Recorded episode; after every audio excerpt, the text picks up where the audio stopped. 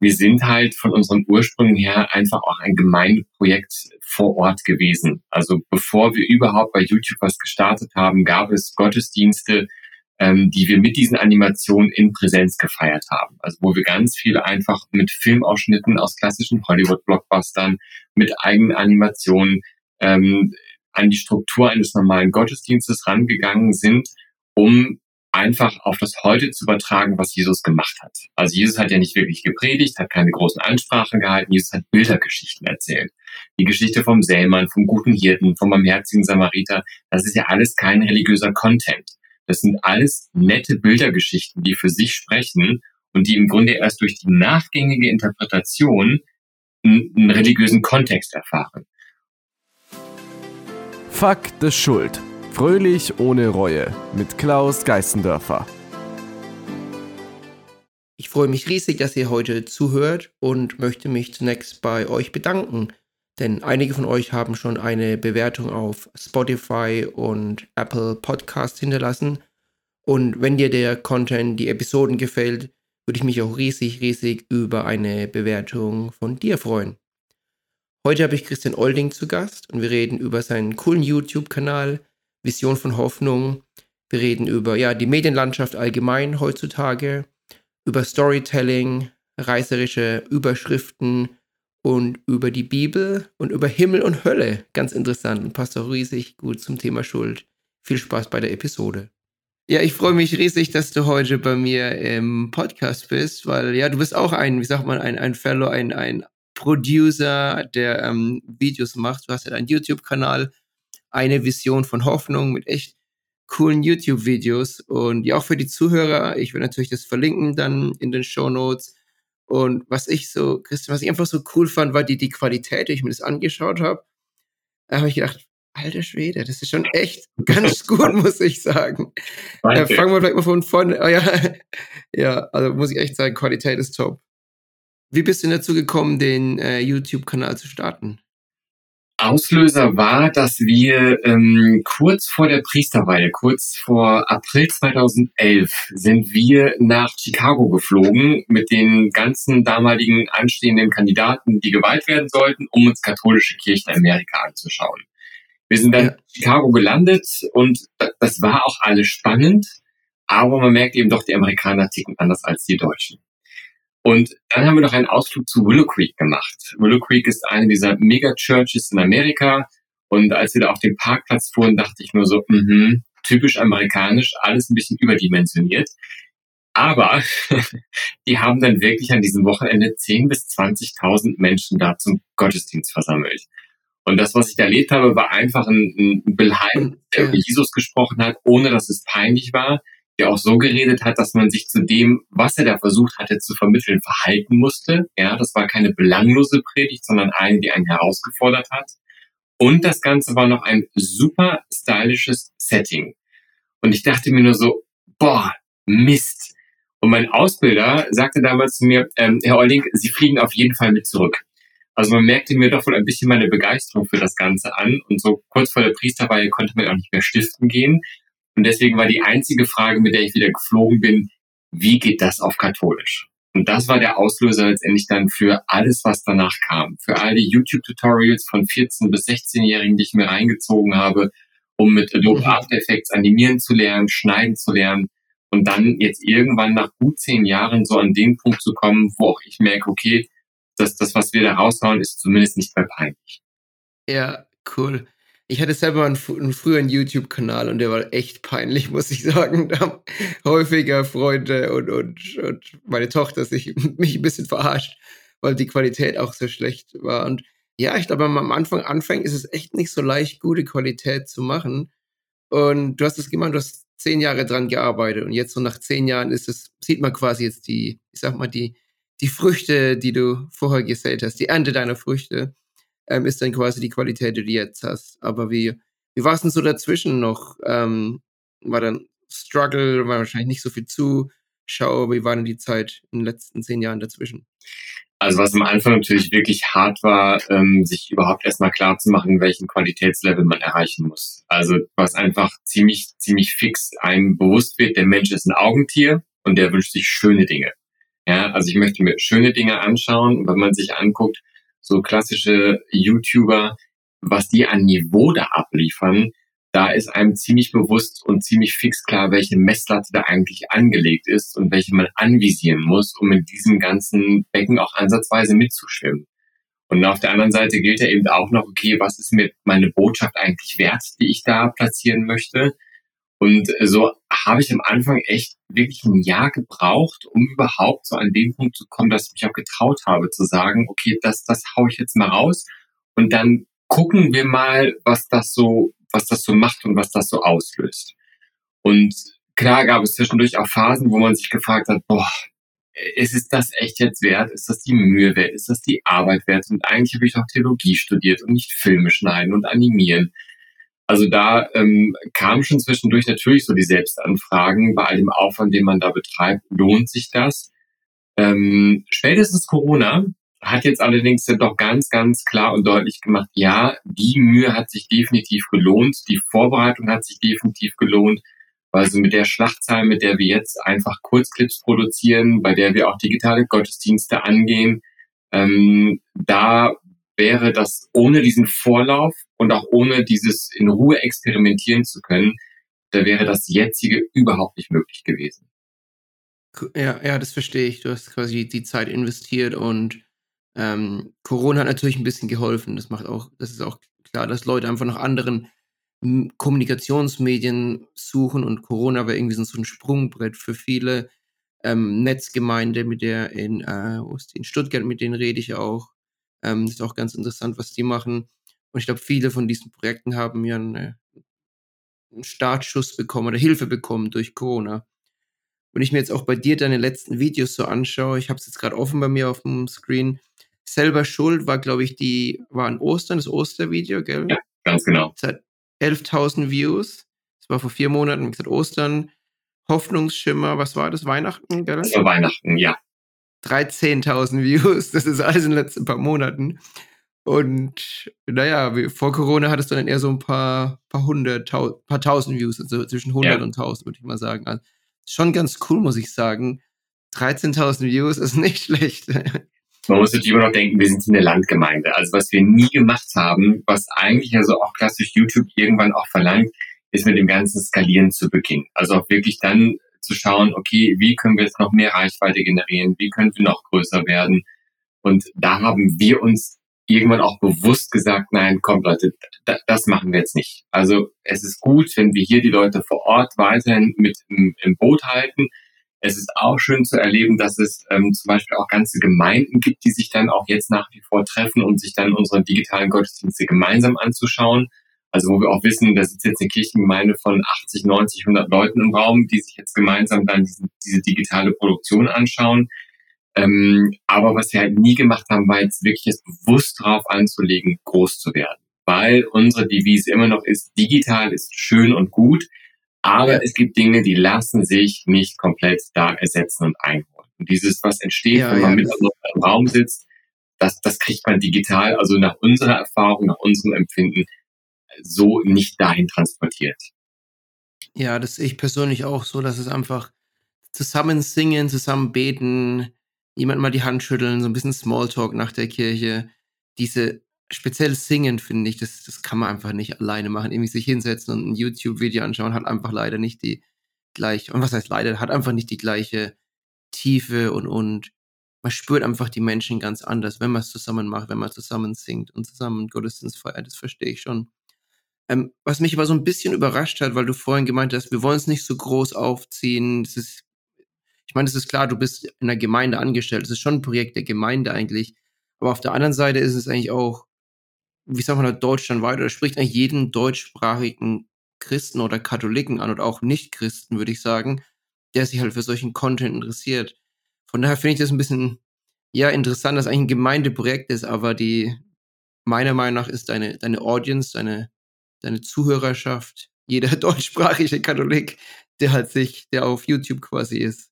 Es ist so ein bisschen ein, ähm, ja, wie, wie sag mal, es ist so ein bisschen ein, ist es schwer von der Gemeindeseite aus oder ist es, ist es eher so ein schöner Nebeneffekt? Wie, wie siehst du das?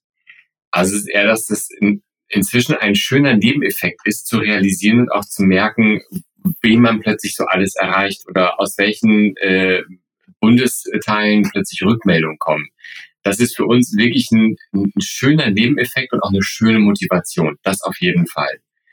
Ähm, nur wir sind halt von unseren Ursprüngen her einfach auch ein Gemeindeprojekt vor Ort gewesen. Also bevor wir überhaupt bei YouTube was gestartet haben, gab es Gottesdienste, ähm, die wir mit diesen Animationen in Präsenz gefeiert haben. Also wo wir ganz viel einfach mit Filmausschnitten aus klassischen Hollywood-Blockbustern, mit eigenen Animationen ähm, an die Struktur eines normalen Gottesdienstes rangegangen sind, um einfach auf das Heute zu übertragen, was Jesus gemacht hat. Also Jesus hat ja nicht wirklich gepredigt, hat keine großen Ansprachen gehalten, Jesus hat Bildergeschichten erzählt. Die Geschichte vom Sämann, vom guten Hirten, vom barmherzigen Samariter, das ist ja alles kein religiöser Content.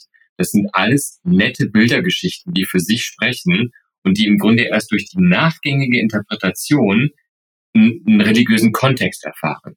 Und wir haben uns gedacht, okay, wenn es heute so schwierig ist, biblische Geschichten zu vermitteln, dann lass uns doch genau das tun, was Jesus gemacht hat. Und lass uns an heutigen Bildergeschichten anknüpfen. Also haben wir uns Hollywood-Filme gesucht, Netflix, Amazon Prime und all die Plattformen, die heute Bildergeschichten liefern und haben geschaut, wie können wir denen eben dann die religiösen Kontexte geben, die Jesus schon damals versucht hat, den Menschen zu vermitteln. Und da war es natürlich dann irgendwann auch nur folgerichtig zu sagen, okay, dann lass uns doch mal, wenn Bildergeschichten in Präsenz funktionieren, darüber hinaus schauen, wie man eben mit guten Bildern, mit ästhetischer Aufmachung ähm, darüber hinaus noch Leute erreichen kann. Weil von einem Gottesdienst alle paar Wochen kommt noch keiner irgendwie mit religiösen Lebenswelten oder religiösen Perspektiven in Kontakt. Und wie konnte es dann eben gelingen, Menschen dauerhaft was anzubieten? Weil wir alle haben einen vollen Alltag, wir alle haben nur begrenzt Zeit. Und wie kann man dann Menschen auf ihrem Nachhauseweg, auf ihrem Weg zur Arbeit, in all diesen Momenten, wo wir mal eben kurz zum Handy greifen und kurz irgendwie unser Instagram oder Facebook oder YouTube updaten, wie kann man sich da so platzieren, dass die Leute auch selbst da noch hin und wieder einfach mit diesen Dingen ähm, in Berührung gebracht werden? Verstehe. Ja, okay. Das heißt, du hast, ähm, ihr habt dann auch eher äh, viel mehr eigentlich in der Kirche angefangen, direkt vor Ort das zu machen, gell, mit ja. Techno-Gottesdienst und, und alles möglichen Lichteffekten, wie du gemeint hast, Movies, Blockbuster in der Kirche irgendwie mit zu integrieren. Und das hast du dann auch so ein bisschen aus Amerika mitgenommen, das, das ganze Konzept, verstehe ich? Ja, also weil die Amerikaner ja schon gerade, wenn man sich so Willow Creek und andere anschaut, ja wirklich auch Filmfirmen beauftragen, um irgendwelche Kurzfilme zu produzieren, um Imagefilme zu erstellen, ähm, um Trailer zu, äh, zu produzieren für Großveranstaltungen. Und das war der Anreiz zu sagen, ja klar, das kennen wir alle aus dem Kino. Ja, die erste halbe Stunde, bevor der Film anfängt, diese Vorschauen auf Filme, die kommen. Also ich genieße das. Heute beschweren wir uns ja darüber, dass man da schon die besten Szenen sieht. Aber Trailer funktionieren, weil sie Lust machen. Und deswegen haben wir da auch folgerichtig für uns irgendwann angefangen, auch für unsere Gottesdienste Trailer zu produzieren, die wir dann vorab veröffentlicht haben, mit dem Vorteil, dass Leute diese Trailer natürlich per WhatsApp sich mal eben in ihrem Bekanntenkreis verteilen können. Ähm, und da war wirklich so der Urkern von allem waren eben diese Gottesdienste, die ganz stark von diesen Filmen, von den Animationen gelebt haben, haben das große Glück gehabt, dass wir relativ früh ähm, zwei Musical-Sänger mit ins, ins Konzept aufnehmen konnten, ähm, die ihr Know-how mit eingebracht haben, so dass wir wirklich wieder versuchen konnten, äh, im besten aller Sinne Gottesdienste wieder als das zu generieren, was sie mal waren, nämlich als ganzheitlich beeindruckendes Erlebnis. So. Und das wollen sie ja. Also zumindest im katholischen Sinne ist Gottesdienst ja nicht nur einfach was für den Kopf, wo man eine nette Predigt raushaut, sondern wir wollen ja den, den Menschen schon ganzheitlich ansprechen. Warum zünden wir Kerzen an? Braucht niemand, macht aber was mit der Atmosphäre. Warum schicken wir an Festtagen so viele Messdiener durch den Mittelgang mit Kerzen bewaffnet? Braucht keiner, sieht aber verdammt gut aus. Also da war Liturgie, katholischer Gottesdienst schon immer auch eine Form der Inszenierung. Und die Frage ist nur, wie muss Inszenierung heute aussehen, damit Menschen wieder andocken können. Und da kann man eigentlich nur jedem empfehlen, sich bei klassischen Events umzuschauen und hinzugucken, warum kommen Menschen da und was spricht Menschen da an. Ja, oder sich erfolgreiche, wie du es gemacht hast, erfolgreiche Massenkirchen anzuschauen. Ähm, irgendwas müssen die richtig machen, wenn die innerhalb von keine Ahnung, 20, 30 Jahren plötzlich 80.000 Leute in ihrem Gottesdienst haben. Irgendwas muss ja funktionieren und vielleicht ist der, der Content, vielleicht stimmen wir dem Content nicht immer so ganz überein, dass wir vielleicht andere, ähm, sag mal, wir als Katholiken vielleicht andere Botschaften benutzen würden. Aber wie du schon gemeint hast, der, ähm, die Inszenierung ist sehr gut und da muss man sich einfach die, ja, die, die besten, die besten Class, die besten ähm, Organisationen anschauen. Und ich denke schon einige von diesen amerikanischen Kirchen, von diesen riesigen Mega-Churches, die machen das, wie du meinst, sehr professionell oder einfach andere allgemeinen Medienlandschaft anschauen. Trailers hast du ja erwähnt. Ähm, ist zum Beispiel auch was, was ich mit meiner Tochter öfters und gern anschaue. Sie liebt es total, Trailers anzuschauen. Stundenlang manchmal habe ich so das Gefühl. Mir wird es dann teilweise schon zu lang. Und irgendwie einen Trailer das dritte Mal anschaut, ist dann doch ein bisschen zu viel. Ja, aber das, es sind halt wirklich Dinge, die funktionieren. Und es wäre eine vertane Chance, da eben nicht hinzuschauen, wie kann man sich das für die eigenen, für die eigene Intention nutzbar machen. Und klar, es kommt natürlich immer sofort so die Anfrage, der, der dezente Vorwurf, ist das nicht Manipulation? Spielt man da nicht zu sehr mit den Emotionen der Menschen? Und ähm, auch da würde ich immer sagen, ja, klar geht es um Emotionen. Also wir wollen ja Leute innerlich bewegen. Aber die Frage ist dann wirklich, gehe ich das mit Verantwortung an? Geht es mir darum, Menschen zu manipulieren, sie für meine Zwecke zu missbrauchen? Oder möchte ich Menschen einfach öffnen und ihnen eine andere Perspektive auf das Leben und ihren, ihren Alltag anbieten? Und ich glaube, wenn das so die Absicht ist, dann ist es auch gerechtfertigt und auch nur gut, wenn man sich da eben der Mittel und Methoden bedient, die das auch erreichen. Genau. Ähm, ich, ich denke einfach auch, dass sich die, die Art, wie wir konsumieren, total verändert. Und ja, wie wir gerade schon drüber geredet haben, viele Leute ist auf, sind in Social Media, wir schauen viel mehr Fernseher, als wir vor 20, 30 Jahren gemacht haben. Das heißt, die, der Medienkonsum verändert sich. Da müssen auch Organisationen, jegliche Art von Organisation, egal ob das Firmen sind oder, oder Kirchen oder Charities, der Staat müssen ihre Kommunikationsstrategie diesen neuen Arten von Konsum von Kommunikation anpassen. Und das beinhaltet dann, dann diese ähm, Videos online. Ähm, und ich glaube auch nicht, dass es Manipulation ist. Ich glaube, Manipulation findet statt, wenn, ja, wie du gemeint hast, wenn die Intention falsch ist und wenn man bewusst irgendwelche Sachen, wie zum Beispiel Angst, wenn du das nicht magst, dann passiert das. Und das ist schon eine krasse Art von Manipulation. Aber Unterhaltung ist für mich erstmal im ersten Sinne keine Manipulation, sondern einfach nur, ja, Unterhaltung. Und genau. Ähm, ja, die Gefahr, die Gefahr, glaube ich, die bei Unterhaltung immer besteht, ähm, jetzt, dass ich mir jetzt hier selbst ins eigene Fleisch schneiden möchte, aber ich glaube, dass wir schon auch äh, Unterhaltung, wie wir andere Dinge konsumieren, auch da in, in einer schlechten Weise unterhalten lassen können. Das ist am Ende nämlich dann wirklich so darauf hinausläuft, wie bei einem Abend von, von Netflix, ja, wir sind unterhalten worden, aber wir haben nicht aktiv teilgenommen. Und ich glaube, das ist natürlich auch die Gefahr, auch bei inszenierten Gottesdiensten oder wo, wo man natürlich auch bei Megachurches äh, vielleicht etwas kritischer hinschaut. Die Frage ist natürlich, unterhalte ich am Ende nur Menschen? Also, dass sie auch rausgehen und sich denken, ja, war schön, war toll, aber es hat keine Konsequenzen. Oder ist der Ansatz, und kriege ich das eben wirklich auch hin, ähm, dass ich Menschen verwandle? dass Menschen am Ende wirklich so den Gottesdienstraum wieder verlassen, dass sie sagen, oh ja, und das hat was in mir getroffen, das hat was in mir berührt und das kann ich jetzt nicht einfach so wie eine Netflix-Serie jetzt einfach abstellen und abschalten, sondern da fühle ich mich herausgefordert, das wirkt nach und bestenfalls verändert das jetzt wirklich was in mir. Und das wäre so die, die, die beste Form der Unterhaltung, ähm, die man sich wünschen kann. Aber die andere Gefahr sehe ich halt auch ein bisschen, dass wir Leute unterhalten, dass sie konsumieren, ohne ähm, dass es ihnen, in ihnen nachher einen Unterschied macht. Ja, ja, ich, ich verstehe das klar, dass du, dass sich Leute einfach hinsetzen auf YouTube, das so ein bisschen so mit anschauen, das Video, aber dass es eigentlich nur Unterhaltung ist und keine, keine Verwandlung, keine Transformation. Aber. Ganz genau das, ja. Ja, ja, ich glaube, das kann man einfach nicht vermeiden. Ich glaube, du kannst, das ist, äh, aber ähm, und, und ich meine, bei dir ist dann die Transformation, die Verwandlung, die ihr, ihr wollt, findet in der Gemeinde statt. Und das ist der Fokus, wie du vorhin schon gemeint hast, das ist die Landesgemeinde.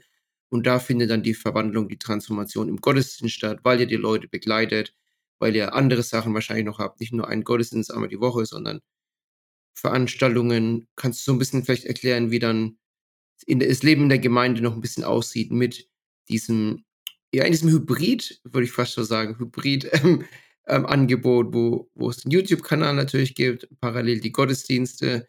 Ähm, was bietet eure Gemeinde denn sonst noch so mit an? Genau, also wir, bei uns muss man so ein bisschen unterscheiden. Wir sind einerseits eine klassische Pfarrei aus acht fusionierten Gemeinden und innerhalb dessen gibt es eben dieses Projekt Vision von Hoffnung. Und da war der Ansatz zu sagen, bei all den Strukturprozessen, die natürlich auch bei uns laufen, bei der Frage, wenn es immer weniger Hauptamtliche gibt, bei all den Kirchenauszahlen, wie kann es auf Dauer überhaupt mit diesen komplexen Strukturen weitergehen? innerhalb dieser ganzen äh, Fragen, die sich gerade stellen, war unser Anliegen und Ansatz zu sagen, ey Leute, nee, komm. Also der Glaube findet auf Dauer schon seine Form und seine Struktur, aber lasst uns bitte auf Inhalte konzentrieren und nicht uns ständig nur mit irgendwelchen Strukturfragen aufhalten. Und so ist quasi innerhalb dieser, dieser Pfarrei, dieser Gemeinde dann dieses Projekt entstanden, wo der Ansatz war, wie können wir uns mit Inhalten wieder positionieren, wie können wir Menschen zeigen, dass der Glaube einen echten Mehrwert für den Alltag bereithält und wirklich nochmal so in Dimensionen einführt, die gerne auch mal im Alltag untergehen oder verloren gehen. Und nachdem wir dann mit den Gottesdiensten begonnen haben, war aber auch irgendwie klar, die waren sehr aufwendig und wir konnten sie deswegen auch nicht jede Woche feiern, sondern im Grunde alle sechs bis acht Wochen. So, das heißt aber, nur weil man alle sechs bis acht Wochen ein Highlight hat, davon kommt auch keiner wirklich dauerhaft zum Glauben. Und deswegen kam in der Folge dann die Überlegung, okay, was braucht es denn jetzt, um Menschen irgendwie kontinuierlich im Alltag zu begleiten, um ihnen immer wieder auch was anbieten zu können? Und so haben sich dann ähm, Glaubensabende entwickelt, also wo wirklich religiöse inhaltliche Fragestellungen ähm, besprochen werden. Das ist immer so wirklich eine fast eine Stunde Input mit einer Keynote, mit Flipchart, und anschließend haben die Leute eine Möglichkeit, sich gegenseitig auszutauschen und nochmal Rückfragen zu stellen. Und da geht es jetzt zum Beispiel wie am kommenden Dienstag, da ist der nächste Glaubensabend, da geht es um die Frage, so der Himmel. Ist das jetzt eine reine Vertröstungsstrategie oder gibt es wirklich berechtigte Gründe, vernunftgesteuert einzunehmen, dass das mit dem Himmel nicht nur ein Hirngespinst ist, sondern dass das eine Realität ist, mit der es sich zu leben und zu rechnen lohnt. Darüber hinaus bieten wir noch Kinoabende an. Wir kooperieren hier mit einem Kino in Geldern, wo wir Filme zeigen, zu denen es dann ein Vor- und ein Nachprogramm gibt, um auch da einfach diese Bildwelten auszuschlachten und dann das anzuknüpfen, was sie liefern. Nach Pretty Woman glaubt jeder an die große Liebe. Nach Spider-Man hat jeder verstanden, große Macht bedeutet große Verantwortung. Ähm, das Problem ist auch, wir sind alle Disney verseucht. Sie leben glücklich bis an ihr Lebensende. Dann enden die Filme und wie das in den nächsten 25 Jahren laufen soll, das weiß dann wieder mal keiner. Und da wirklich die Filme als Aufhänger zu nutzen und die Fragen und Emotionen, die da aufgeworfen werden, dann eben weiterzuführen. Wir haben Dinnerabende. Ähm, wir haben hier ein Restaurant, das hat keinen Abendbetrieb in Geldern und da treffen wir uns einmal im Monat. 15 Leute können sich anmelden für 15 Euro pro Person, Essen, Getränke frei.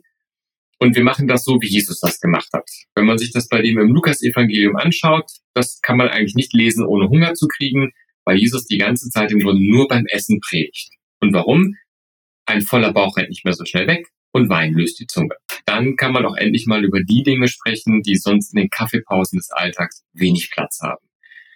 Ähm, und darüber hinaus haben wir dann noch so Einzelkooperationen. Das heißt, wir arbeiten zum Beispiel mit Physiotherapeuten zusammen hin und wieder, gemäß dem Motto, der Leib ist Tempel des Herrn. Also muss man sich auch um den etwas kümmern und versuchen also so immer wieder in unterschiedlichsten Bereichen Menschen was anzubieten, um wirklich Alltagsbegleiter zu sein und ihnen ja immer wieder so Tritthilfen anzubieten, in das Leben mit Gott hineinzufinden. Wow, da macht ihr echt ganz schön viel.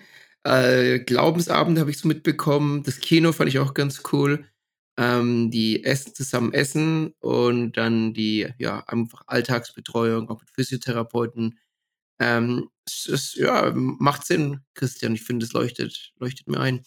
Du hast auch gerade noch was ganz Interessantes gesagt zum Thema Himmel. Da wollte ich dich einfach mal so vielleicht klar ein bisschen abweichen vom Hauptthema. Aber was ist denn so die deine Meinung zwischen zum Thema Himmel und was mich auch erst sehr interessiert, ist die Hölle. Gibt es die Hölle? Und jetzt kein guter Christ bin, komme ich in die Hölle. Wie siehst du das? okay, also es ist, hat schon seinen Grund, warum diese Abende eine ganze Stunde brauchen. Ähm, ich versuche das mal, ich, ich versuche es mal kurz. Also ähm, wir haben uns ja irgendwie angewöhnt, den Menschen doch ziemlich auf seine Materie festzulegen. Also steht der Körper, ist es mit dem Menschen vorbei. Ähm, und ich glaube und halte diese doch ziemlich materialistische Sichtweise für, für einen Kurzschluss. Ähm, das ist ähnlich wie mit einem Computer. Wenn ein Computer kaputt ist, die Daten, die auf ihm abgespeichert waren, auch noch nicht weg. Und wenn man sich mal ein Buch nimmt, zum Beispiel Herr der Ringe, dann ist ja immer die Frage so, und wo ist jetzt denn die Geschichte in diesem Buch? Ja, die steckt ja nicht in den Seiten. Wenn ich eine Seite herausnehme, habe ich Papier und Tinte. Aber ich habe nicht die Geschichte. Ich habe Buchstaben und Wörter. Also auch eine Geschichte ist ja mehr als nur dieses Buch, wo ich sie nachlesen kann. Selbst wenn ich ein Buch vernichte, ist die Geschichte noch lange nicht zerstört. Selbst wenn ich alle, ähm, alle Bücher von Herr der Ringe zerstören und vernichten würde, wäre die Geschichte nicht beseitigt. Also ist dann doch auch das realistisch anzunehmen und sich zu fragen, warum muss das, was den Menschen ausgemacht hat, was seine Geschichte ist, einfach vernichtet sein, nur wenn irgendwie diese Materie nicht mehr existiert. Und die andere Sache, die ich auch immer so ein bisschen sprechend finde, die älteste Kulturleistung des Menschen ist es, seine Toten zu bestatten. Und das tue ich ja nur, wenn ich davon ausgehe, dass ein toter Körper nicht reiner Biokompost ist, sondern dass er noch sowas wie Ehre, Würde verdient. Und weil es dafür spricht, dass es scheinbar, seitdem es den Menschen gibt, in ihm diese Sehnsucht nach Ewigkeit gibt. Ähm, man kann noch so hart gesotten sein, noch so wenig an Gott glauben. Spätestens an der Grabeskante eines lieben Verstorbenen wünscht man sich, dass Liebe ewig dauern würde. Und dann muss man sich, glaube ich, berechtigterweise fragen, ist das, was da in einem sich meldet, ist das jetzt eine biologische Fehlprogrammierung? Oder ist das wirklich eine Sehnsucht, die so sehr Menschen verankert ist, weil sie in der Tat einer Realität entspricht? Und deswegen glaube ich eben, dass es, um das jetzt mal in ganz, ganz knapper Form hier sozusagen, einen berechtigten Grund dafür gibt, den Himmel anzunehmen. Und dieses Konzept von Himmel und Hölle, das trägt dem Rechnung, dass wir Menschen frei sind. Also ich kann mich ja schlecht gegenüber einem Kind hinstellen und sagen, und was möchtest du? Äh, Birne oder Schokolade? Aber es ist im Grunde ganz egal, was du wählst, weil du kriegst auf jeden Fall am Ende die Birne. Das funktioniert nicht. Und wahre Liebe bedeutet Freiheit. Das heißt, ich muss mich jemandem gegenüber frei entscheiden können, ob ich zu ihm in Beziehung treten möchte oder eben auch nicht. Und das ist die große Freiheit, die Gott den Menschen gibt. Ich kann an ihn glauben und ich kann es bleiben lassen. Ich kann mit diesem Gott mein Leben gestalten und ich kann es bleiben lassen. Und so will Gott am Ende auch die Entscheidung respektieren, ob ich seine Liebe annehmen will oder nicht. Und mehr sagt Himmel und Hölle nicht aus. Himmel ist der Ort bei Gott und Hölle ist der Ort, wo Gott nicht ist. Weil ansonsten wäre nämlich der Himmel für denjenigen, der nicht an Gott glaubt, die Hölle, weil er ja eigentlich da gar nicht hin möchte. Ähm, für uns Christen ist es natürlich unvorstellbar, dass dieser Ort, wo Gott nicht ist, dass der schön ist. Deswegen ähm, diese ganzen Ausmalungen, die wir kennen, mit diesen Kochtöpfen und den ganzen Teufelchen, die durch die Gegend rennen, mit ihren Spießen in der Hand und die Seelen und die Menschen quälen, das sind Ausmalungen des Mittelalters gewesen. Die finden sich natürlich nicht so in der Bibel, sondern bei Himmel und Hölle geht es auch da wieder verkürzt, kurz gesagt, schlicht und ergreifend der Freiheit des Menschen Rechnung zu tragen, dass er sich für oder gegen Gott entscheiden darf. Und dass Gott wirklich uns diese Freiheit gibt und sie am Ende auch respektieren wird. Ähm, wow. Ähm, finde ich, ich bin wirklich auch sehr beeindruckt, muss ich sagen, von deiner ähm, sprachlichen Gewandtheit, wenn ich das so sagen darf. Ich meine, deine YouTube-Videos sind echt cool, aber ich habe mir auch mal das, wie war das, das Innenleben-Video angeschaut, auch wie gerade jetzt das Beispiel gebracht hast mit dem Buch. Es leuchtet auch echt ein. Du kannst, du hast ein Buch und nimmst eine Seite raus und zerstörst eine Seite, aber die Geschichte lebt noch weiter. Die Geschichte ist immer noch da. Und das finde ich auch so für den Zuhörer, dass wir mal ein bisschen mit, so, so ein bisschen das Gespür für Sprache entwickeln und nicht nur das Gespür für die tollen Videos, die flashy sind und cool aussehen, aber auch die Sprache, die dahinter ist, Christian, die ich auch ganz cool finde. Und diese Beispiele, die du auch bringst, jetzt wie gerade zu erklären. Wenn, wie war das, wenn du jemandem eine Schokolade gibst? Oder ich würde jetzt einfach ein, ein ähnliches Beispiel nehmen, eine Münze. Eine Münze hat zwei Seiten, eine schöne Seite und eine schlechte Seite die schlechte Seite gibt es nur, wenn es die schöne Seite gibt und andersherum, aber die schöne Seite auf einer Münze kann alleine nie existieren. Und das ist einfach nur ein anderes Beispiel, um das gleiche Konzept zu erklären. Und das finde ich einfach bei dir auch cool, wollte ich, wollte ich einfach speziell nochmal herausheben, dass du solche Beispiele benutzt, um Konzepte wie jetzt Himmel und Erde, Erde zu erklären. Ohne A gibt es nicht B. Und ähm, das, was halt dahinter steht, was du auch gut erklärst, ist die Freiheit, die Freiheit, sich zu entscheiden, die Freiheit, sich für oder gegen Gott entscheiden und naja, dass dieses, man, man brennt in der Hölle, dass es aus dem Mittelalter kommt, das irgendwie leuchtet das schon ein, aber das ist auch nochmal gut, finde ich, das klarzustellen, dass, ähm, naja, so viele dieser Bilder, jetzt, wenn wir uns ein Bild anschauen von, von Hölle, das halt im Mittelalter, Mittelalter entstanden ist, von einem Maler im Mittelalter, basiert natürlich auf der ja, Freiheit, auf der freien Entscheidung dieses Künstlers, das so zu interpretieren. So wie du deine YouTube-Videos in einer gewissen Art interpretierst, interpretiert der Künstler im äh, 14. Jahrhundert diese ähm, Szene von Himmel und Hölle. Und wir würden, du hast vorhin Computer als Beispiel benutzt, er benutzt halt Feuer als Beispiel, weil das so in der gängigen, in der Zeit ein gängiges Beispiel war. Und heutzutage sind halt wahrscheinlich Computer oder Kinder oder Münzen und Äpfel ähm, gängige Beispiele. Ja, also das ist, was man natürlich fairerweise sagen muss, ja, dieses Feuerbild kommt natürlich in der Bibel vor, aber auch damit eine eigene Bedeutung. Weil es natürlich auch da nochmal um die ganze Konzeption des Bösen geht. Also wenn man das fast aufmachen möchte, dann wird es wirklich nochmal inhaltlich äh, etwas komplexer, weil wir uns ja doch auch irgendwie eingestehen müssen, es gibt Dinge in unserem Leben, die wachsen von alleine. Und es gibt Dinge, um die muss man sich bemühen. Und irgendwie ist es interessanterweise so, dass das Schlechte meistens von ganz alleine wächst und dass das Gute ziemlich anstrengend ist. Unkraut wächst von alleine, die Zierpflanzen muss man pflegen. Sprache muss man lernen, Vokabel vergessen geht von alleine. Und es gibt in der Tat in der Bibel dieses, dieses Bild, wo Jesus davon spricht, dass es dieses Feuer gibt, was dann irgendwie ewig weiterbrennt. Aber das ist ein Bild dafür, äh, wo Jesus einfach deutlich macht, wer mit 20 schon geizig und neidisch war, der wird mit 60 nicht plötzlich irgendwie der netteste und freigebigste Mensch werden. Und dass es deswegen so auch die Erinnerung daran ist, sich selbst und so sein eigenes Innenleben gut im Blick zu behalten, dass sich da nicht in uns Dinge auf Dauer verselbstständigen, die wir irgendwann nicht mehr eingeholt bekommen. Und das ist zumindest etwas, was, glaube ich, jeder, der auch so mit Süchten zu kämpfen hat, durchaus intuitiv verstehen kann, dass es manchmal schwer ist, Dinge wieder einzufangen, die zum Selbstläufer geworden sind. Also bevor jetzt hier nachher noch immer mal ein Christ zuhört und sagt, naja, aber das Bild vom Feuer, das, das nutzt Jesus ja doch schon irgendwie. Dann muss ich sagen, ja, das nutzt Jesus, aber anders als es die mittelalterlichen Maler gemacht haben. Ja, da habe ich mal eine, eine, eine, noch eine, wie sagt man, eine Frage, die dazu gehört für mich. Ähm, oder so ein bisschen meine Interpretation der Bibel ist manchmal auch, ähm, was heißt meine, ich habe da auch mit anderen Leuten schon natürlich schon drüber geredet, dass die Bibel vor ähm, äh, 2000 Jahren aufgeschrieben wurde, aber auch erst 100 Jahre nachdem Jesus gelebt hat. Das heißt, viele Punkte wurden nur ähm, wir, mündlich übertragen für 100 Jahre.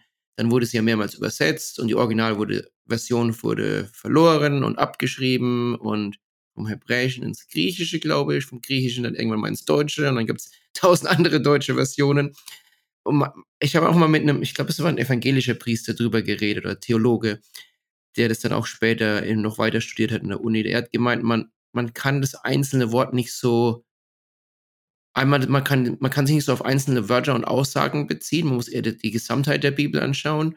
Und das Zweite, dass die Bibel immer im Kontext der Zeit anzuschauen ist. Wenn irgendwie von Leuten steinigen geredet wird, dann muss man sich das anschauen, wie das im Kontext vor 2000 Jahren war und dass es vielleicht heute so wörtlich nicht mehr so ganz zu nehmen ist. Ähm, entspricht es auch so ein bisschen deiner Meinung oder wie siehst du das, die Interpretation der Bibel und die Sachen wörtlich nehmen? Also was wirklich interessant ist, wenn man sich so die ähm, Historie der Bibel anschaut, dass es im Grunde kein, kein literarisches Werk gibt, dessen Entstehungsgeschichte und Weiterverbreitung so gut erforscht ist, ähm, wie, wie das der Bibel. Also selbst wenn man sich anguckt, dass in der Schule der Gallische Krieg von Caesars de Bello Gallico irgendwie vermittelt wird, es gibt aber nur zehn Abschriften vom Original. Und äh, zwischen der Abschrift und dem Original liegen äh, tausend äh, Jahre. Also das ist äh, schon, schon krass, was wir da als historisch authentisch werten und was aber wirklich mit einem Abstand zum Geschehen verfasst wurde, wo die Bibel ganz andere Zahlen aufzuweisen hat. Also es ist so, dass die ersten Briefe, die quasi dokumentieren, was Jesus gesagt hat, zum Beispiel auch der Bericht vom letzten Abendmahl, mit einem Abstand von 30 Jahren zum Ereignis abgefasst wurden. Und das ist in der damaligen Zeit ein Hauch von nichts. Also klar, heute im Zeitalter von Internet sind 30 Jahre, das ist eine Ewigkeit. Aber in einer damaligen Zeit, wo Papier teuer war, wo es vor allen Dingen eine mündliche Erzählkultur gab, sind 30 Jahre wirklich ein, ein Klacks. Und da muss man sagen, da sind so die Urbestände des Neuen Testamentes ähm, sehr, sehr nah am Jesus-Ereignis dran. Also das nur mal einfach so, was die historische Güte dieser Quellen angeht. Ähm, das andere ist natürlich klar, ähm, es gibt, äh, deswegen dauert das Theologiestudium auch so lange, um da auch wirklich verantwortet mit umzugehen. Es gibt zum Beispiel die Briefe des Apostels Paulus, die einfach wirklich Briefe sind. Und in Briefen ist man natürlich viel, viel mehr um konkrete Dinge bemüht, als wenn man zum Beispiel eine, ein, ein Gleichnis abfasst, eine, eine Erzählung abfasst, die mit einer ganz anderen Intention angesetzt wird. Und deswegen ist es auch unbedingt wichtig, sich anzuschauen, über was für einen Texttyp reden wir da eigentlich. Ist es ein Brief? Ist es eine Erzählung? Ähm, wo, aus welcher Ecke stammen eigentlich die Verfasser? Ist der Verfasser ein Grieche? Ist er ein Jude gewesen? Ist er ein, ein Rabbiner gewesen? Also auch quasi, was war seine berufliche Betätigung? All diese Dinge sind natürlich unbedingt mit einzubeziehen, um klar zu bekommen, was war eigentlich ursprünglich mal die historisch-sozialgeschichtliche Aussage, Absicht des Verfassers. Ja, das ist, das ist definitiv nötig, um bei manchen Themen, gerade ähm, wie sie Kirchen und Christen ja auch immer wieder moralintriefend aufladen, um da nicht Leute zu erschlagen. Ähm, da ist es wirklich nötig, verantwortet mit, mit der Qualität und der Historie dieser Texte umzugehen. Und das ist Arbeit, ja. Ja, sehr gut. Ich habe noch eine Frage für dich zu dem ähm, zum YouTube-Kanal. Dann möchte ich auch ähm, weiterkommen, zum nächsten Thema kommen, beten. Die letzte Frage, die ich habe, war, ja, wenn ich mir das so alles anschaue, die Produktion, die zehn Jahre, äh, und du hast auch vorhin von den ähm, von der amerikanischen Kirchen ja geredet, wie die Produktionsfirmen anstellen. Und ich schätze mal, so amerikanische Kirchen haben dann ein Riesenbudget für ihre Trailer und alles. Das heißt, du musst dann eigentlich auch ein ganz großes Budget von der Kirche bekommen, um das alles zu machen, Kameras zu kaufen.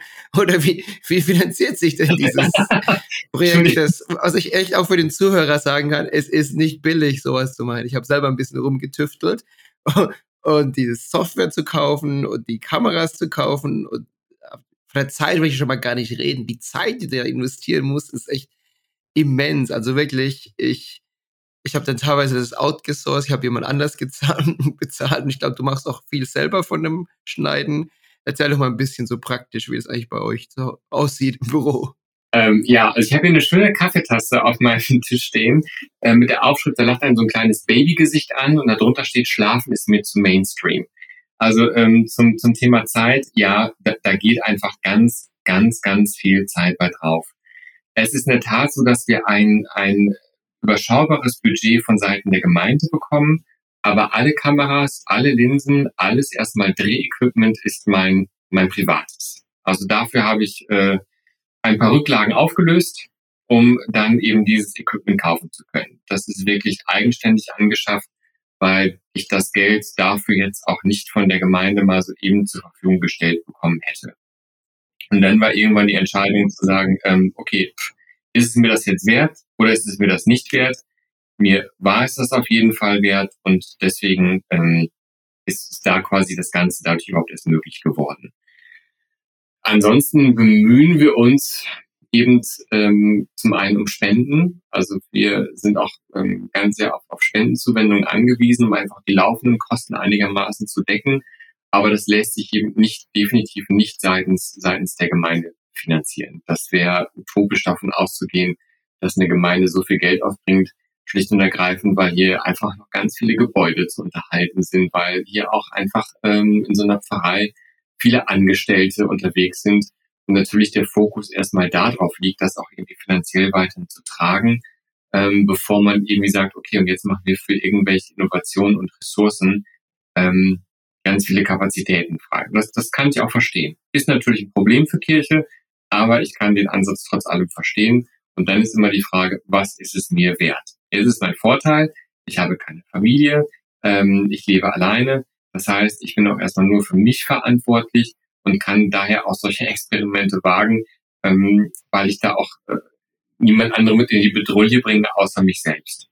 Und bisher war es aber so, dass sich das interessanterweise immer irgendwie alles gefunden und ermöglicht hat, ähm, dass wir die Dinge ans Laufen bekommen haben. Und deswegen ist das auch mal so meine große Motivation für mich und die ich auch nur andere mitgeben kann. Einfach mal loslegen. Einfach mal anfangen mit ganz viel Zuversicht und Vertrauen und viele Dinge fügen sich dann wirklich im Laufe der Zeit. Ja, ich hätte, ich hätte auch noch einen, einen Appell, würde ich gerne machen an die Deutsche Bischofskonferenz, die ich ein bisschen mitzufinanzieren. Weil das war wirklich so am Anfang, wie ich mir den, den YouTube-Kanal angeschaut habe, habe ich gedacht, naja, das ist schon so allgemein christliche, katholische ähm, Öffentlichkeitsarbeit. Und da gibt es auch diese, dieses Medienhaus, die Medienstelle gibt es doch, glaube ich, die katholische ja. Medienstelle, wie das heißt.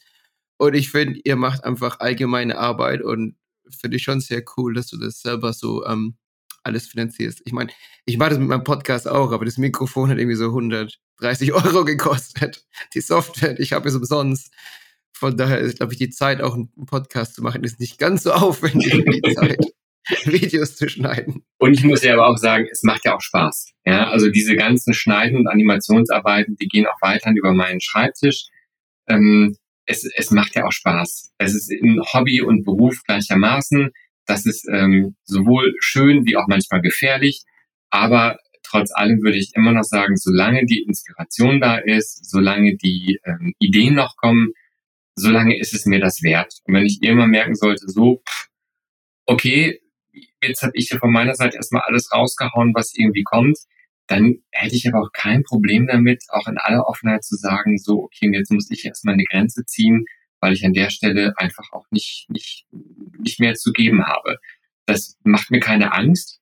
Das würde jetzt mich auch nicht meine Eitelkeit verletzen, sondern die Offenheit habe ich auch zu sagen, so wie mich das damals überrascht hat, dass ich das tue, was ich da tue, genauso würde ich mich auch überraschen lassen zu sagen, okay, dann kommt jetzt vielleicht was anderes. Und wer weiß, vielleicht gebe ich irgendwann dann in zehn Jahren Meditationskurse, ähm, biete mal nach Zahlen an oder was auch immer dann kommt. Das, das wird sich dann zeigen.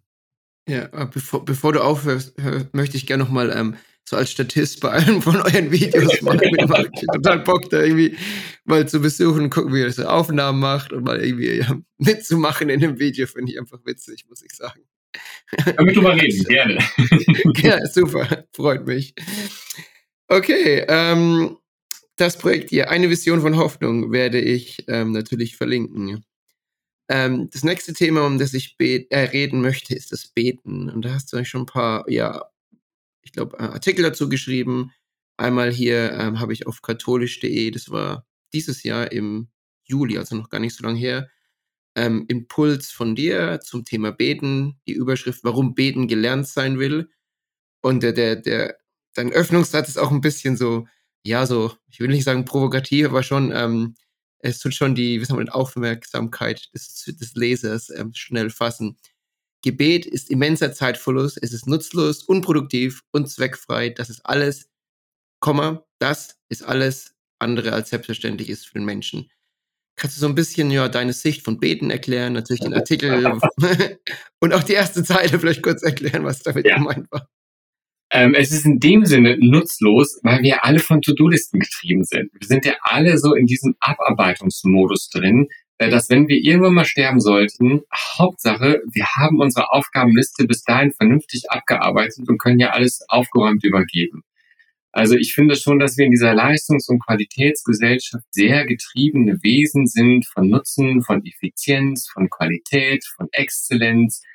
Ähm, da ist Beten, wo ich nichts tue. Ja, ich tue ja wirklich nichts beim Beten. Ich mache die Musik aus, ich stelle den Fernseher aus, ich stelle das, äh, äh, sieh zu, dass mich keiner da irgendwie rausreißt in der Zeit und ich bin einfach nur da.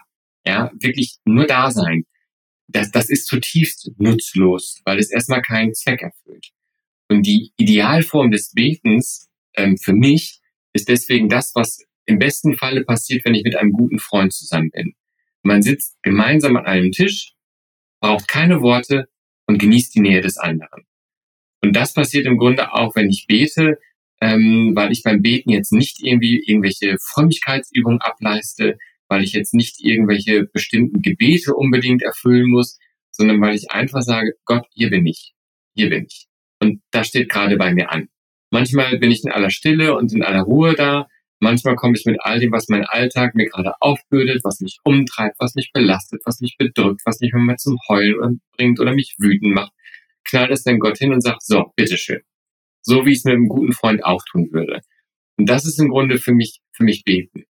Bei Gott sein, das ist so die intensivste Form und für die muss ich mir bewusst Zeit nehmen, weil die in meinem Kalender jetzt unter all den Terminen und unter all den Notwendigkeiten äh, sich nicht einfach so einfindet. Die muss ich mir bewusst einräumen.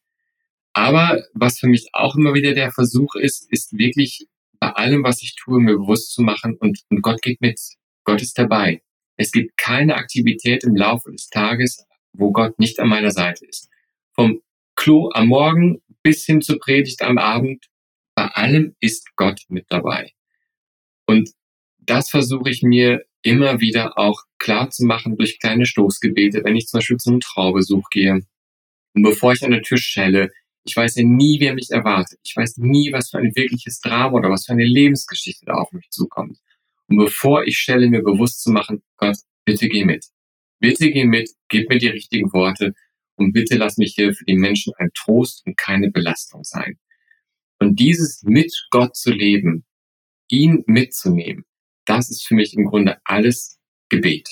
Und die Höchstform ist dann wirklich die, wo ich mich bewusst aus dem Alltag ausklinke, wo ich mich bewusst aus der Nützlichkeit rausnehme und einfach sage, du bist da, ich bin da, fertig.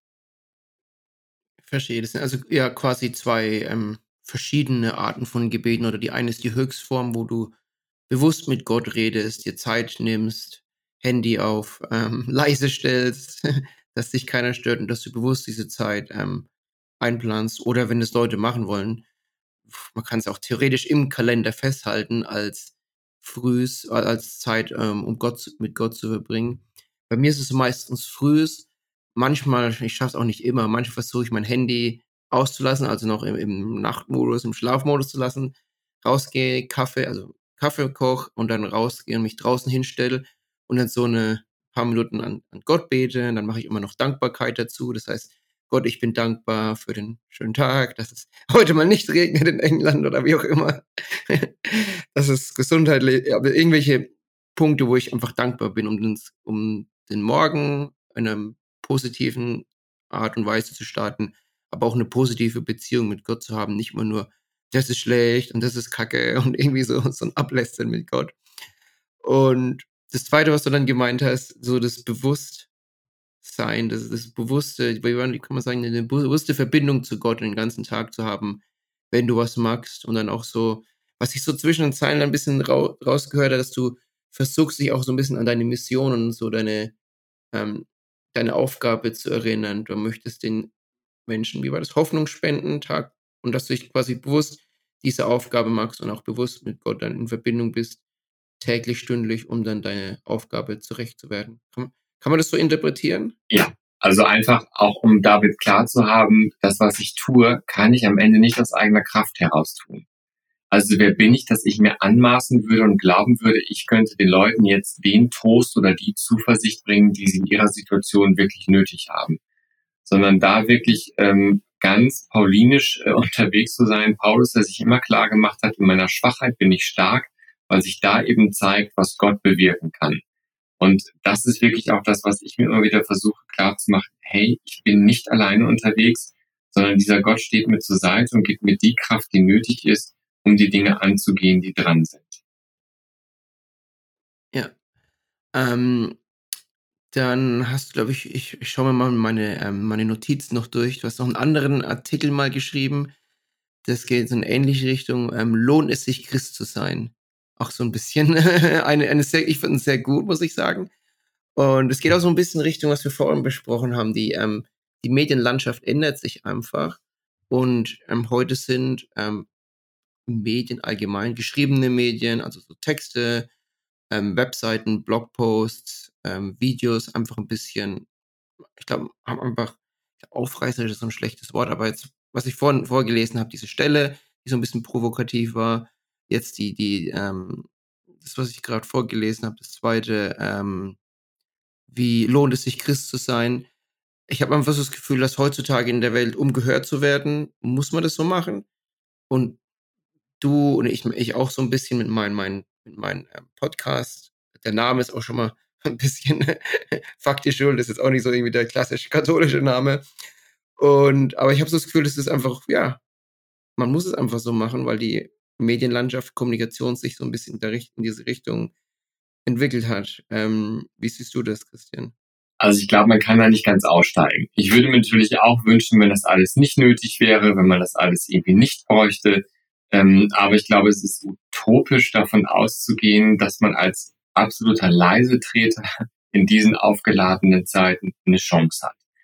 Ähm, von daher glaube ich auch schon, dass man da ein wenig sich darauf einlassen, ein wenig mitspielen und auch ein wenig mitprovozieren muss.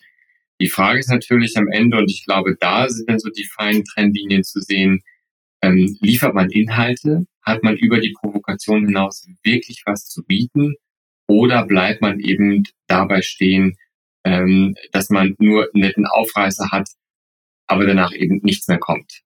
Und da sind, glaube ich, Leute auch sehr sensibel, ähm, dass sie das relativ fix auch mitbekommen, okay, ist da für mich was zu holen, ist da was mitzukriegen, ist da was zu gewinnen und mitzunehmen für mich, oder ist das hier wirklich nur einfach ähm, einer, der mal etwas raushaut, nicht provoziert, aber dann wie so eine Eintagsfliege wieder verschwindet.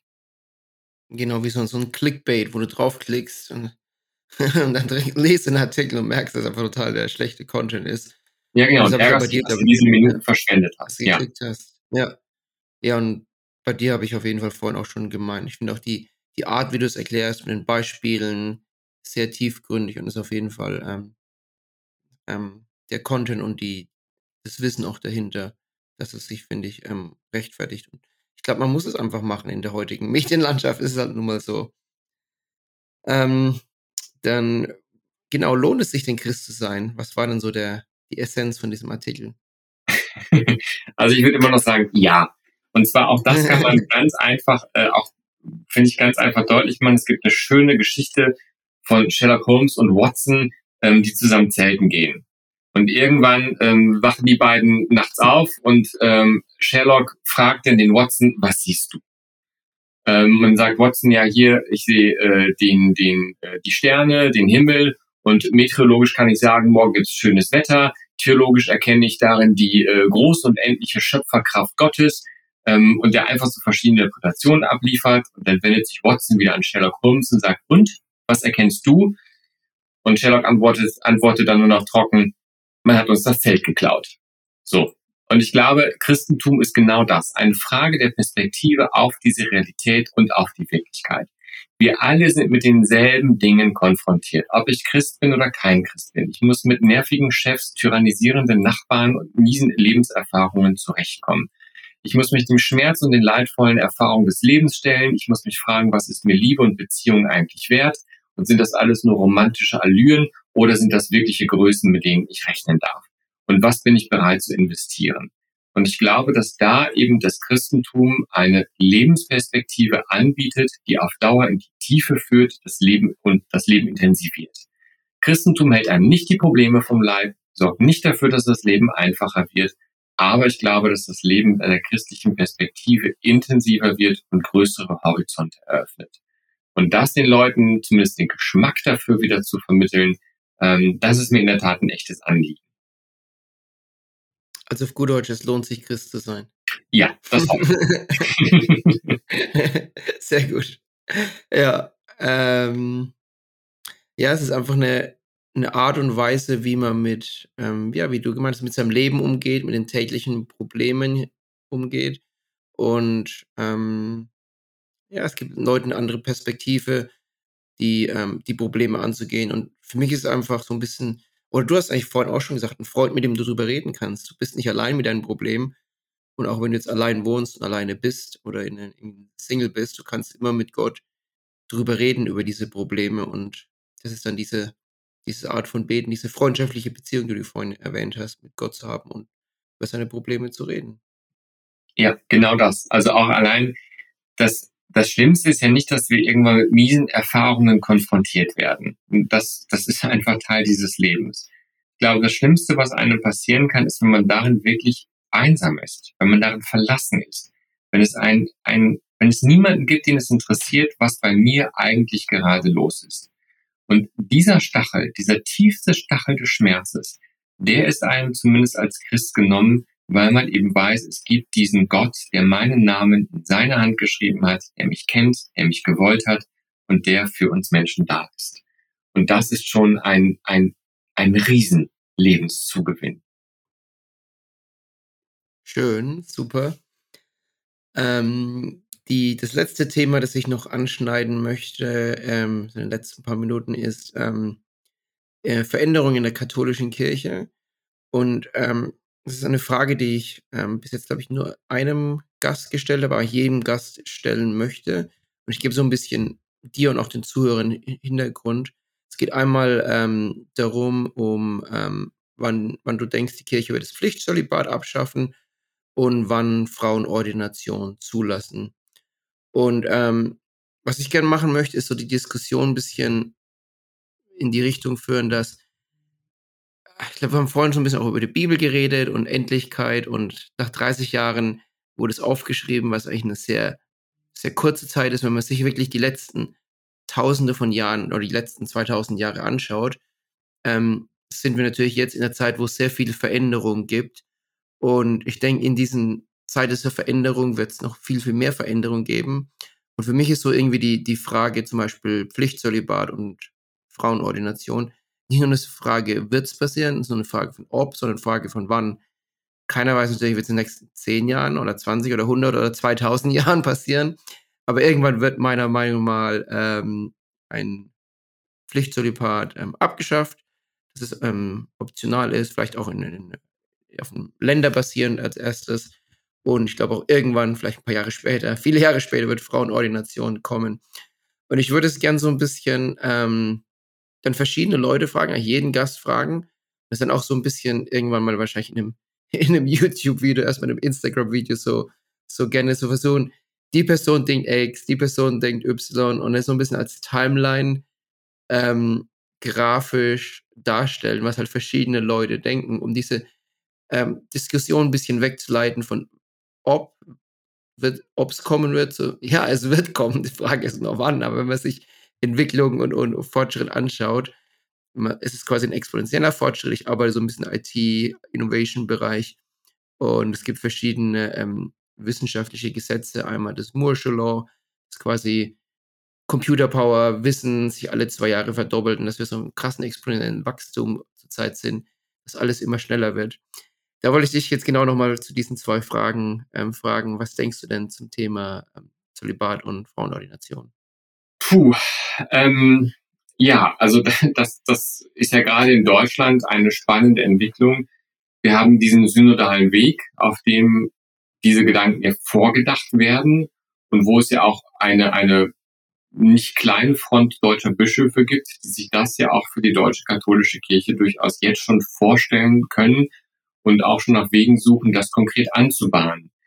Ähm, da wird ganz, ganz spannend sein, wenn dieser synodale Weg endet. Wie wird sich einmal die Deutsche Bischofskonferenz dazu verhalten, diese äh, Entscheidung umzusetzen? Und wie wird Rom damit umgehen? Wird man den Deutschen einen Sonderweg erlauben oder auch nicht erlauben?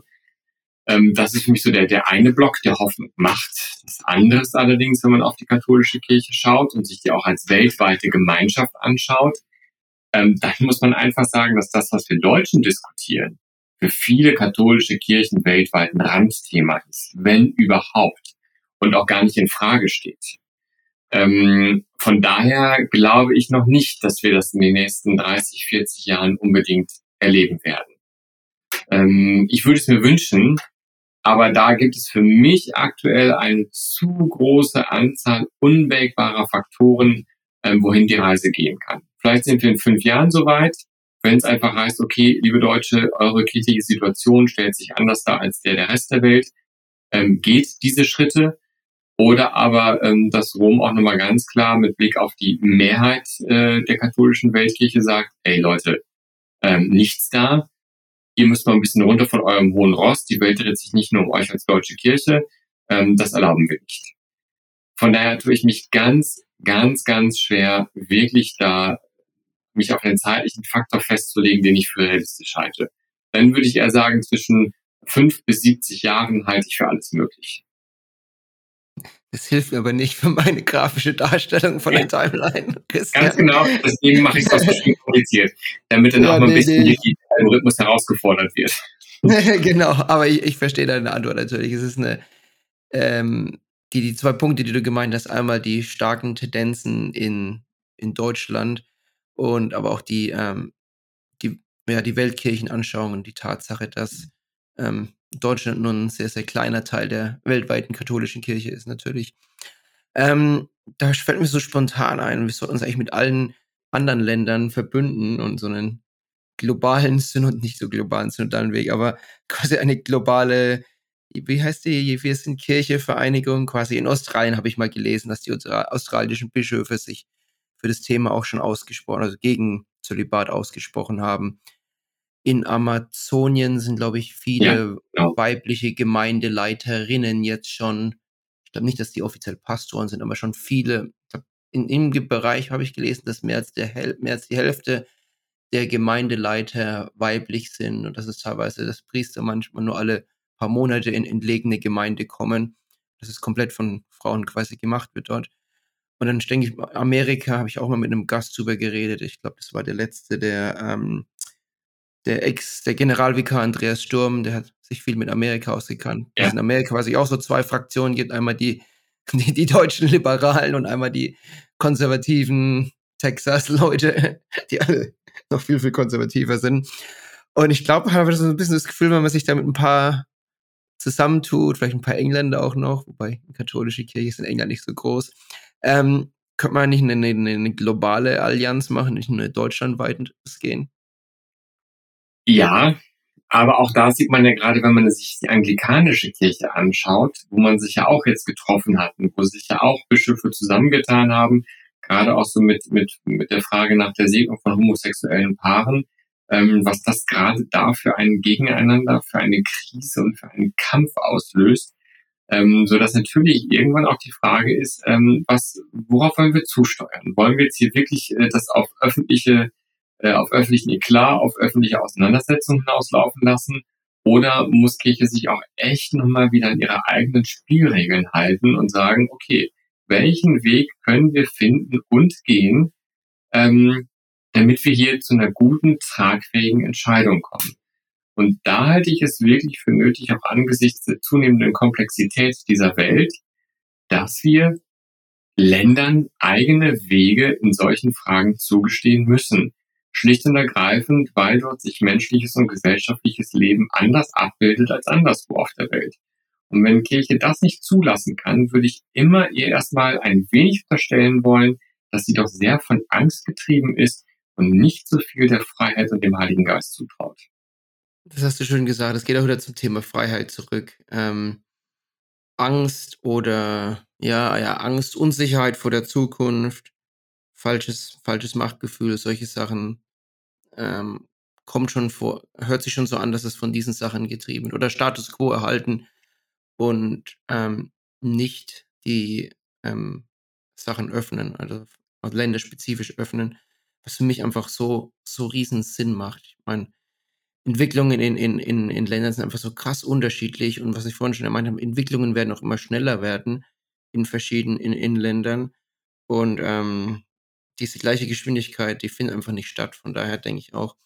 Das ist dann meine nächste Frage für dich, Christian. Wann denkst du, wird denn die ist das, glaubst du, es ist ein, wahrscheinlicher, dass es eher, dass das eher kommt, dass man quasi sagt, ähm, verschiedene nationale Kirchen können ihren eigenen ähm, wie hast du gemeint, eigenständige Arbeiten. Glaubst du, das ist wahrscheinlicher? Ja. Und wann wird das kommen? Ähm, also ich muss sagen, dass ähm, unter den jetzigen Bedingungen, unter dem jetzigen Selbstverständnis von Kirche, wird auch das nicht passieren. Ja. Ich glaube nicht, dass man sich das, äh, dass man sich das in Rom irgendwie wie vorstellen kann, dass man da wirklich so viel Freiheit und Eigenständigkeit ähm, den, den Kirchen zugesteht weil da einfach, glaube ich, wirklich dieses Selbstverständnis da ist. Wir sind eine Weltkirche mit dem Zentrum Rom. Von da aus wird entschieden und geleitet, was ja einfach die Stellung des Papstes eben bedeutet. Ähm, weil es wird immer viel über die Unfehlbarkeit des Papstes diskutiert, ob denn wirklich ein Mensch unfehlbar sein kann. Ich finde, ja, da kann man gerne darüber diskutieren, aber was ich viel dramatischer finde, ist der sogenannte Jurisdiktionsprimat des Papstes. Und dieser Jurisdiktionsprimat, der erlaubt dem Papst, dass er überall auf der Welt in der katholischen Kirche die Macht hat. Der hat das Sagen. Der darf überall letztlich entscheiden, ähm, so wie er es möchte. Und das, finde ich, ähm, zeigt ja einfach nochmal, was für ein Selbstverständnis man da in, in Rom Kirche leitet. Und deswegen glaube ich auch, dass dieser fromme Wunsch meinerseits nach mehr Selbstbestimmung der einzelnen Kirchen in den Ländern, dass auch der ein frommer Gedanke ist. Verstehe. Ja. Ja, das Jurisdiktionsprimat habe ich auch immer schon mal ein bisschen angeschaut und mit verschiedenen Leuten drüber geredet. Ähm, ja, es ist ein, interessant, dass es es noch so, so gibt. Ich glaube, ich habe auf Wikipedia stand, wie war das, der, der Vatikan ist die einzige noch existierende absolute Monarchie oder sowas, glaube ich, in ganz, in ganz Europa. Ja, nicht nur das, das geht ja sogar auch für den Bischof der, der jeweiligen Bistümer. Das Ding ist ja, dass sich in, bei jedem Bischof Legislative, Exekutive und Jurisdiktion in einer Person unterm Strich vereinen. Und das, also das gibt's halt nirgendwo. Ne? Das ist schon nochmal so eine Machtfülle, ähm, die da ein Bischof hat. Ähm, das, das darf man halt auch nicht, nicht vergessen. Also zum Beispiel ich als Priester habe keinen Arbeitsvertrag. Ich habe weder einen Arbeitsvertrag noch eine Stellenbeschreibung noch sonst irgendetwas. Ich habe nur das in der Weihe gegebene Versprechen des Bischofs, dass ich ihm Ehrfurcht und Gehorsam verspreche und er sich um mich kümmert. Mehr habe ich nicht. Also da muss man schon ganz klar sagen, dass natürlich noch in der Kirche so mit, mit, mit Dingen gearbeitet wird, wo man eigentlich sagen müsste, krass, dass das heute noch so möglich ist. Ja, ja, Wahnsinn. Okay, ähm, ähm, ich möchte jetzt äh, langsam auch so zum Ende kommen und habe noch so ein paar, ja, einfach ein paar Punkte, die ich am Schluss herausheben möchte natürlich deinen YouTube-Kanal nochmal. Aber hast du noch dann so irgendwelche abschließenden oder zusammenfassenden Worte vielleicht?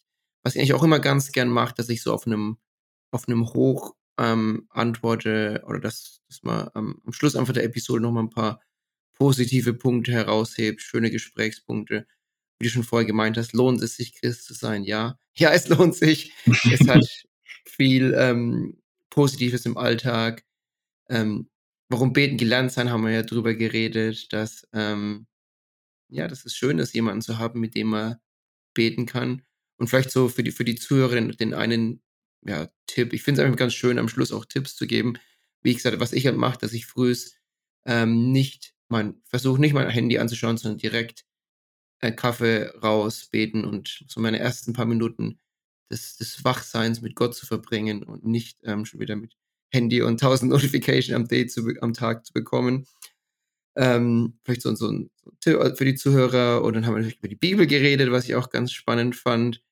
Ähm, die Forschung, wie gut die Bibel erforscht ist, wie viel, ähm, wie nah das auch schon aufgeschrieben wurde, das kam so.